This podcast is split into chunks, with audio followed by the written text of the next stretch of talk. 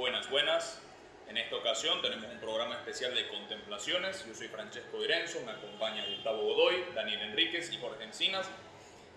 Hoy cumplimos un mes de haber empezado este podcast. Es una situación especial y por tanto vamos a tener un programa un tanto diferente al usual. En esta ocasión, en vez de tener un interlocutor, vamos a terminar con una charla entre todos los participantes. Y dada la situación del país y cómo se está desarrollando básicamente eh, la estructura política, eh, vamos a hablar de las postulaciones, principalmente la del señor Luis Fernando Camacho, que recientemente ha renunciado a su cargo como presidente del Comité Pro Santa Cruz y ha pasado a decir que está de acuerdo con hacer una postulación a la presidencia, es decir, ser candidato. Ahora, aquí yo planteo una pregunta rectora para todos los participantes del podcast. Eh, ¿Ustedes considerarían esta postulación como algo positivo o negativo? Bueno, uh, primeramente agradecer la presencia de todos, felicitar porque llevamos un mes. Ya, entramos en materia.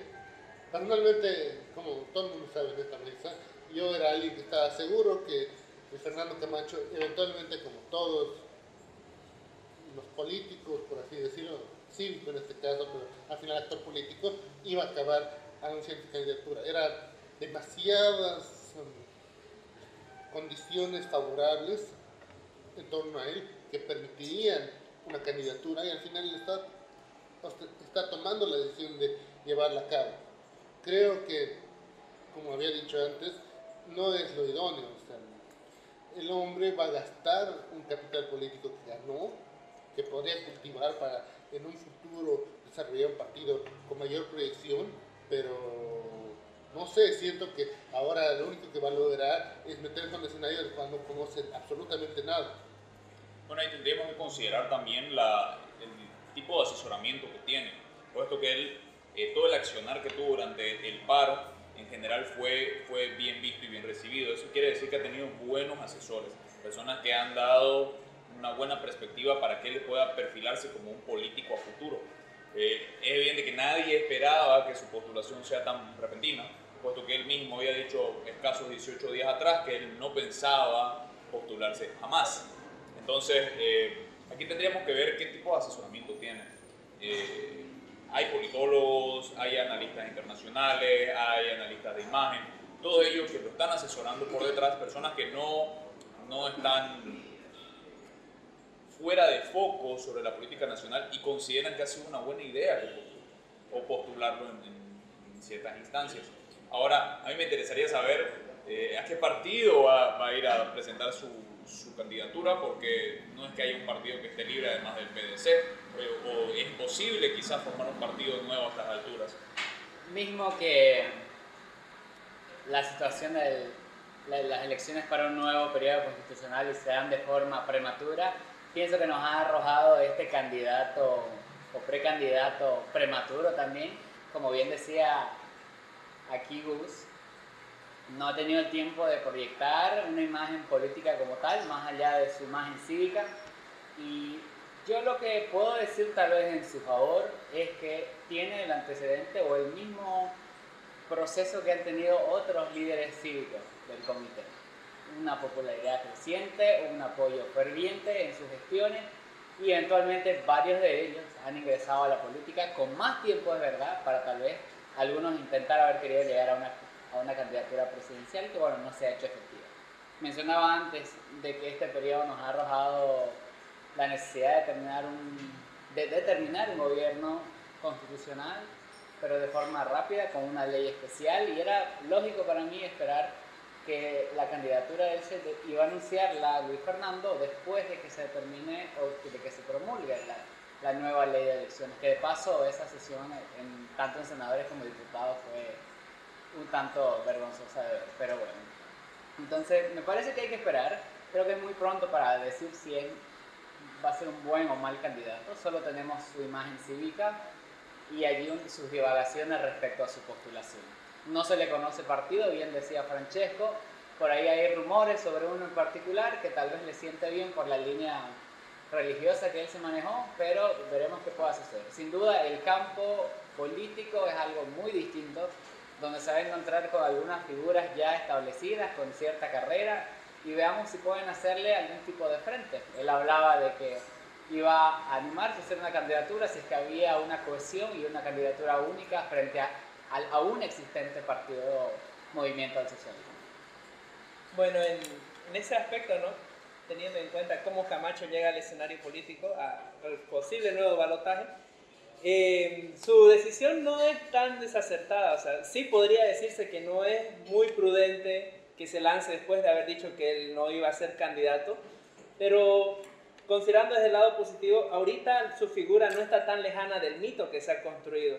Tomando tres criterios, por ejemplo, para entender esto, desde la expectativa, Camacho ha cumplido lo que dijo que era sacarlo a Evo de, de la, de ese gobierno llevando su carta, haciendo retornar la Biblia, desde el lado del mito, o sea, el, el hombre como tal cruceño que logró hacer este impacto, la imagen que ha dado Camacho aún está muy, muy fuerte. Y luego de la identificación, creo que con el discurso cristiano católico ha, lo, ha logrado concentrar bastante, bastantes personas en distintos lugares. Eh, independientemente que sea católico o no, porque el PDC igual le ofreció su, su candidatura. Por lo tanto, creo que ahorita eh, pese a que no pueda ser prudente, después de que lo que dijo, ha decidido que no se postule, ahorita Camacho como tal está muy cercano a su mito y es eh, donde más capital, capitalizablemente sea, eh, sea, tenga una victoria política.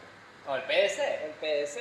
En ese partido ha tomado una serie de malas decisiones. Primero está Chi, luego está que Franco iba a ser su candidato y después el otro no, no, gracias, todavía no. Y bueno, vamos a ver qué sucede con Luis Fernando si efectivamente se va con él. Pero parece una unión hecha en el cielo, por así decirlo. O sea, tienen la misma línea política. Sí, bien decía eso, sí. Y siento que, que es un momento. O sea, mal que mal, el Partido Demócrata Cristiano ha sido el que ha creado unidades juveniles y que ha hecho un, un proyecto a largo plazo que ningún otro movimiento ciudadano ha hecho a nivel Bolivia. O sea, todos seguimos siendo regionales y creo que ya no es momento. O sea, si el no existe, tiene que haber alguien que tome ese vacío de poder.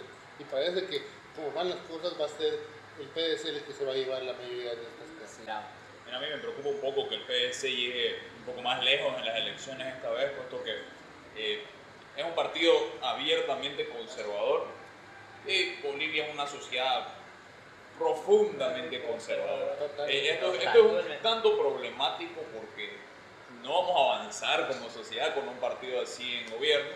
Eh, es un poco apresurado juzgar qué, tal, qué tan buen gobierno serían ya que no han gobernado jamás, pero, pero su, su capacidad para, para gobernar va a estar condicionada por su ideología cristiana, es una ideología más, más, más específicamente.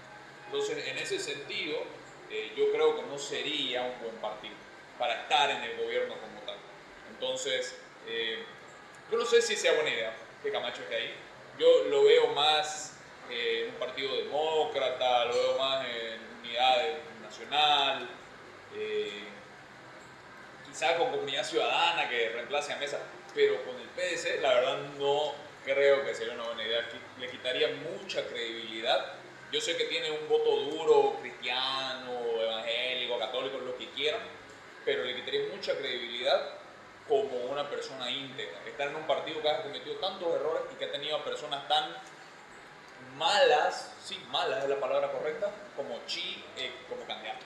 Pero no sé, o sea, no sé si siente lo pero yo veo que mucha gente es como que uh, tiene a, a, Camacho, a Kumari, a, a los Cuchaminos como que ellos salvan la democracia, ellos salvan el país, vamos a hacer lo que ellos nos digan, no importa qué, o sea, siento que el boliviano sigue sin ver propuestas, simplemente le está haciendo lo opuesto a un voto castigo, está haciendo como que un voto de premiación. Ustedes nos hicieron esto, no les damos el voto, no importa qué.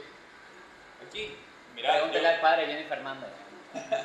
Aquí yo veo, veo que tenemos todavía el problema del caudillismo, por un lado, y por otro lado, el populismo. Porque eh, podemos similitudes entre el discurso de Camacho y el discurso que tenía Evo. O sea, es casi el mismo, o sea, el pueblo me dice, eh, a mí me, me, me, están diciendo que debo ser candidato, eh, escogen por mí, yo no escojo, yo no quiero, entonces... Sí, eso es populismo, eh, eso es verdad. Eso sí. si, si el populismo sigue como la regla política en Bolivia, jamás vamos a cambiar la situación que tenemos, jamás vamos a mejorar y jamás nos vamos a sacar de encima a los totalitarios. Lo que nos va a sacar de dudas a todos pienso que es una entrevista o un debate presencial difícil con preguntas incómodas para él como candidato, donde se ponga en entredicho la línea cristiana que está manejando y cómo se va a manejar en relación a otras libertades individuales que no se han puesto mucho en debate ni legislatura. Entonces vamos a ver qué responden en cuanto a eso. Creo que eso va a terminar de cerrar su perfil como candidato. También hablar sobre cómo él cooptó, ¿no? Con personas allegadas a él, puestos del actual gobierno de transición, ya que él decía que él lo hacía por, por la nación, la patria, entre comillas, ¿no? Pero que haya tenido, que después haya tenido allegados a él participando de la, de, de la presidencia interina, de la gestión de gobierno interina, es como que, a ver, ya inturbia un poco la, la intención. No se enojen con Valverde, tenía razón. Ahí yo veo, yo veo que eh, está demostrando esa posición de poder que ganó ¿no? durante, durante todo el, el paro, porque demostró tener la capacidad de tumbar un gobierno, no por la fuerza, pero sí de sacarlo y decidir básicamente quiénes van a conformar ese gobierno. Entonces, eh, Bueno, pero fueron dos de sus colaboradores. Está bien, pero dos es mucho Sí, cuando no tenés ningún tipo de cargo político. Eso sí. Cuando decidís porque sos un presidente de un comité cívico, ya es tener mucho poder. Es, como el restablecimiento de viejas líneas de poder a previas a Morales. Vamos a ver cómo va ahora. Yo creo que en realidad es ir un poco más allá, porque ahí están tomando en consideración a otros sectores. Ya no es solo la clase política la que toma decisiones, ya no es solo la clase política la que decide quiénes están en el poder. Y eso es algo bueno, porque nos cambia un poco el panorama, pero también puede ser un poco negativo porque no sabemos cómo ser el futuro de eso. Ahí tenemos un, un caudillo incipiente y obviamente sus allegados van a querer estar en el poder también. Vea, pero yo no sé, o sea, normalmente la clase política ha estado compuesta justamente de otros sectores de los, o otros eh, cuerpos de la sociedad, entiéndase comité, cabildos y demás cosas. Véase las luchas que hubo, que ha tenido el comité en toda su historia institucional, se tornaron efectivamente en situaciones que los llevó a ejercer go- gobiernos subnacionales. Entonces, yo creo que ellos tienen una historia ahí, no veo algo nuevo. Personalmente, no sé, tengo la preocupación de que no, no hay un, un candidato como tal. O sea, Camacho no, pese a lo que haya hecho en- durante el paro, en sacar a Morales del gobierno, en ya gente, lo que sea, no es un político de carrera y hay que tener un cierto manejo, o sea, no solo en saber manejar gente, sino en saber manejar las instituciones del Estado, que no tiene. Pero aún así, fuera de él, no veo otro político. O sea, Mesa era la opción que todos teníamos porque no queríamos al más. Descarte. Pero ahora no, no lo veo como un político. Todo, yo lo considero una persona sumamente cobarde y que no tiene capacidad de liderar en los momentos clave. Por otro lado, Ortiz no tiene todavía el liderazgo nacional, sigue siendo una figura muy regional. Samuel Daria Medina nunca llegó a, a demostrar una posición como tal en la época de oposición al MAS. Siento que eso le va a jugar en contra ahora. Siento que era un momento ideal para que se cultive liderazgos para dentro de cinco años, pero ahora siento que no estamos yendo a lo que sale. sale o sea, Es la historia nacional, ¿qué te puedo decir? Ahí- ¿Sabes? Sí, sí. Se repite ¿no? nuevo cuando dice que Camacho no tiene experiencia política. ¿no? Es tener- ten- Estamos acostumbrados a que un caudillo cívico, popular, llegue al gobierno y que cuando se mete en cuestiones de Estado, vaya y haga sus cosas que joda realmente el Estado. ¿no? Y así como fue Evo Morales en 2005, ah, puede ser Camacho en, en 2020. ¿Qué dicen? Mira, yo creo que sí, es exactamente igual. Es el mismo discurso, básicamente el mismo discurso, salvando la diferencia de que él no se hace pobrecito por ser indígena. Eh, él no habla de una lucha reivindicatoria indígena. Él tiene un discurso que es populista, que es caudillista, y es reivindicador. es reivindicador, pero, pero dirigido hacia el federalismo. Y él quiere dirigir todo su gobierno, si es que llega a estar en eso, a hacer federalismo en Bolivia. Lo cual puede ser como muy bueno si es que lo hacen bien, o muy negativo si es que lo hacen de la forma incorrecta. Y es lo más probable, dada las circunstancias de nuestro país, es que salga mal. Porque acá no podemos tener un proyecto político serio sin que haya corrupción, no podemos tener un, un proyecto político serio sin que hayan intereses de por medio, y no podemos tener un proyecto político serio sin que la economía te joda.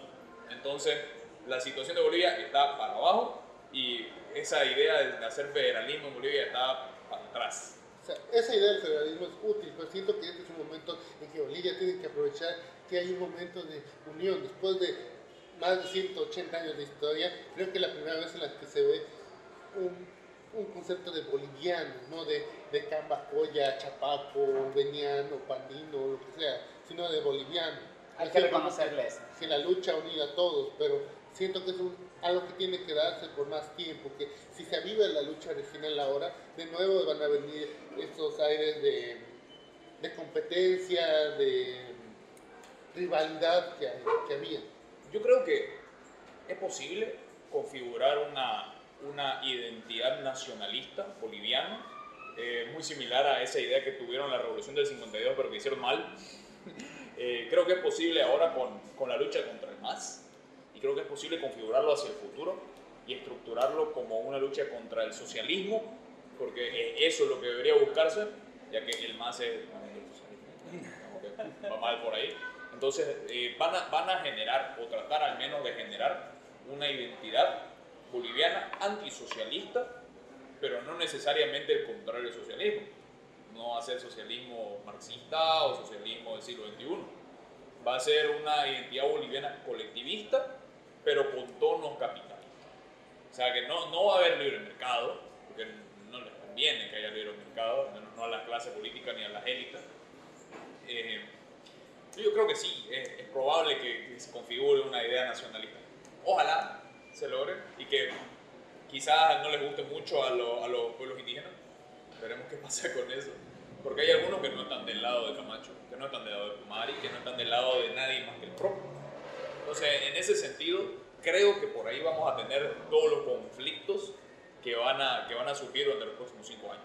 especulando sobre la federal- federalización que estamos hablando ahora, algo que me llama la atención es justamente cómo sería esta repartición de recursos que se dan.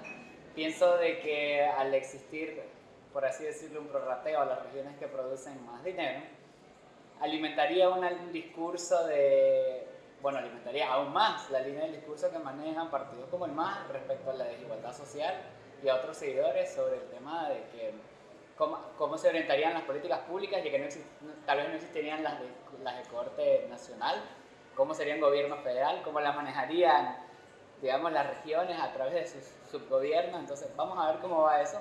Eh, pero pienso que en, el, en todo el caso de que Luis Fernando llegase a Palacio, creo que tendría que orientar su gobierno, número uno, a justamente con- configurar o reconfigurar esta bolivianidad o esta identidad boliviana, como decía Francesco, que tenga una visión no, no tan socialista y que número uno elimine esas barreras eh, o esas viejas usanzas sobre características sociales, porque bien él ya lo hacía en las épocas del paro, pero algo que también estaría bueno ver es qué va a pasar con la laicidad del Estado.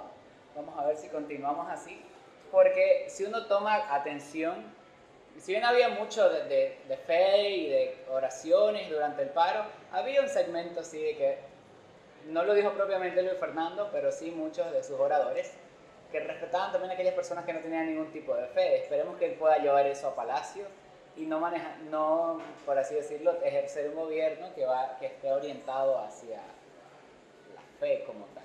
Díganle a la señora Yanine que baje la Biblia un poco. Claro, no, Eh, eh, no está mal ser conservador ¿no? y tener fe religiosa, siempre y cuando no se metan en el diseño de políticas públicas así de una manera tramposa o coercitiva con otros grupos. Hay que respetar ese tipo de individualidades y libertades. Eh, desde el aspecto ya narrativo, yéndonos hacia la configuración de una nueva identidad nacional, porque es una oportunidad que ha surgido con todo esto, me parece que ahí eh, Luis Fernando Camacho como líder cívico ha, ha demostrado algo que muy pocos otros han demostrado, que es esa capacidad de negociar y articular gente, porque que se haya encontrado con líderes de los Ponchos Rojos, cocaleros, o sea, ha sido, de ahí nace esa oportunidad, ¿no? Tanto que incluso a, Yan- a Yanine Áñez la, la ha hecho revalorar la huipala en ese mensaje, ¿no? Es- Está esa oportunidad de que como líder cívico capaz tenga algo que no tiene casi ningún líder político actual que esa capacidad de negociar. Hubiera sido genial que él se quedara no a seguir negociando cuando renunció Evo en vez de volver, pero bueno, se volvió y, y ahí tuvimos luego... Pero él todavía tenía cabeza, parece. Ah, Él estaba sí. fuera de lugar. ¿eh? También. Sí, no, pero ah, sea, es necesario, porque ahora el gobierno actual no, normalmente no lo ve negociar con los indígenas, o sea, está calmando a los que están a favor del movimiento al socialismo, pero al resto de los grupos indígenas siento que no les tira pelota. Todos los movimientos de tierra baja siento que están, siguen estando aislados, o sea, y creo que es algo que es vital. Cualquier gobierno que asuma el poder toma, toma en cuenta. O sea, si no, va a haber una vuelta del MAS o de cualquier movimiento que tenga mayor familiaridad con, con los indígenas, porque son una mayoría considerable de lo que es Bolivia.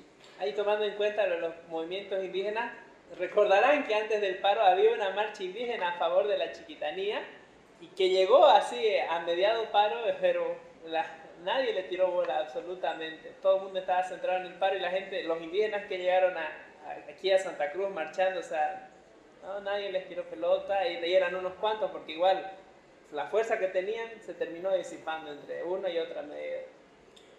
Bueno, yo creo que eh, ahí tendríamos que ver qué pueblos indígenas tienen afinidad con el MAS. Tenemos que considerar qué sectores siguen apoyando al MAS. Eh, es difícil verlos hoy en día. Eh, ya nadie quiere ser masista, al menos no abiertamente, y los que lo son eh, son maltratados por lo- la- el resto de la sociedad. Sí, pregúntale a Mario Eugenia Brito de, de diputados. Ah, yo creo que eh, el MAS difícilmente puede volver al poder. No significa que va a perder su representación. Es decir, van a tener diputados, probablemente tengan senadores, pero ya no van a ser la principal fuerza política del país. Se han disparado al pie más de una vez cuando estaban efectivamente en el poder y con la huida de su jefe se ha fragmentado y está dividido. Sea, ahora el MAS tiene dos ramas. Una es la rama cocalera, que es donde se aglomeran la mayoría de los sectores sociales y probablemente algunos pueblos indígenas, y la otra es la rama política, que ha tratado de hacer una, una división con, este, con esta rama cocalera. Principalmente porque esa rama política no toda está de acuerdo con las medidas que querían los cocaleros, y no toda estaba de acuerdo con que vuelva. Es decir, hay una, incluso dentro de esta rama política hay, un hay una fragmentación y hay algunos que son pro Evo y otros que no. Esto nos demuestra que los intereses políticos del MAS son divergentes y que eventualmente se van a separar y vamos a tener una aparición de nuevos actores políticos, al menos a nivel partidario. Andrónico, es tu momento. No creo, no creo que sea su momento, porque él está en la rama calera. Solo no le sabemos el nombre, sí, es verdad. No, política, momento. No en la rama política. Entonces, eh, Bueno, Evo salió de ahí. Sí, pero la conformación del MAS se dio en esa rama, en esa rama, bueno, el IPSP en realidad.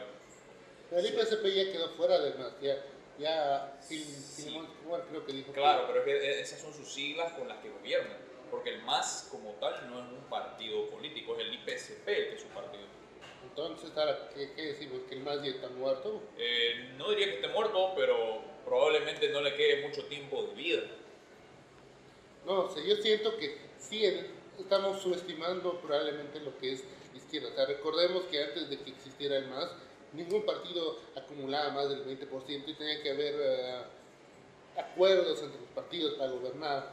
Por eso había rotación de presidentes entre los partidos.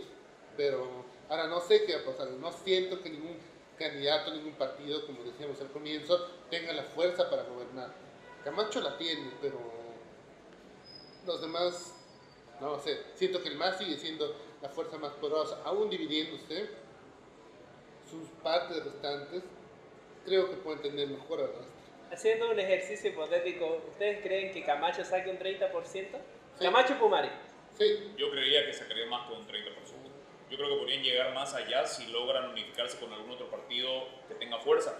Eh, demócrata o Unidad Nacional, cualquiera de los dos, si le dan su apoyo, va a lograr que tengan más del 30%. Ahora hay que, tendría que ver qué tipo de, de acuerdo político tienen para que eso suceda. Pero yo considero que sí podrían. más bien yo considero lo contrario. Creo que uniéndose a Unidad Ciudadana o al Demócrata todavía rompería más el discurso que tuvo durante todo el, el movimiento cívico, porque él siempre critica a esos partidos por ser tibios, entonces estaría como que cediendo. Pero ahí tendrías que considerar el cálculo político, porque no, ya no es una lucha cívica, Claro, sino una es esfera un- nacional. un- una esfera política lo que están haciendo. O sea, están, están considerando la unión política contra el MAS. Entonces, en ese sentido, Camacho podría articular un discurso que vaya incluso más allá de sacar al gobierno y si no más bien eliminar de raíz al partido que arruinó Bolivia. Es algo que es interesante, pero que a la vez me preocupa a mí.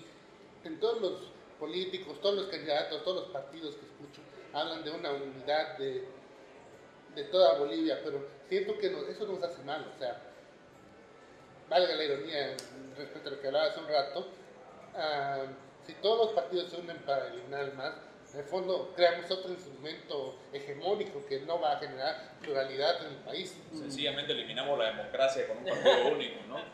Ahí sí Eh, seríamos fascistas de lo que, de lo que tanto se han dicho. Vamos A todos a inscribirnos a militar a algún lado. Necesitamos, necesitamos pluralidad en, los- en el sistema político, eso es cierto. Pero con la... Con el más presente no se puede, así que No sé si es que no se puede. El problema es la articulación del discurso que tiene Camacho. Y ahí yo creo que de aquí al futuro tenemos que considerar seriamente qué tipo de sistema multipartidario necesitamos. Y quizá la transformación de nuestro país políticamente de una república presidencialista a ser una república parlamentaria. Yo donde apoyo eso. Sí podríamos tener mayor representación y sí podríamos argumentar verdadera democracia.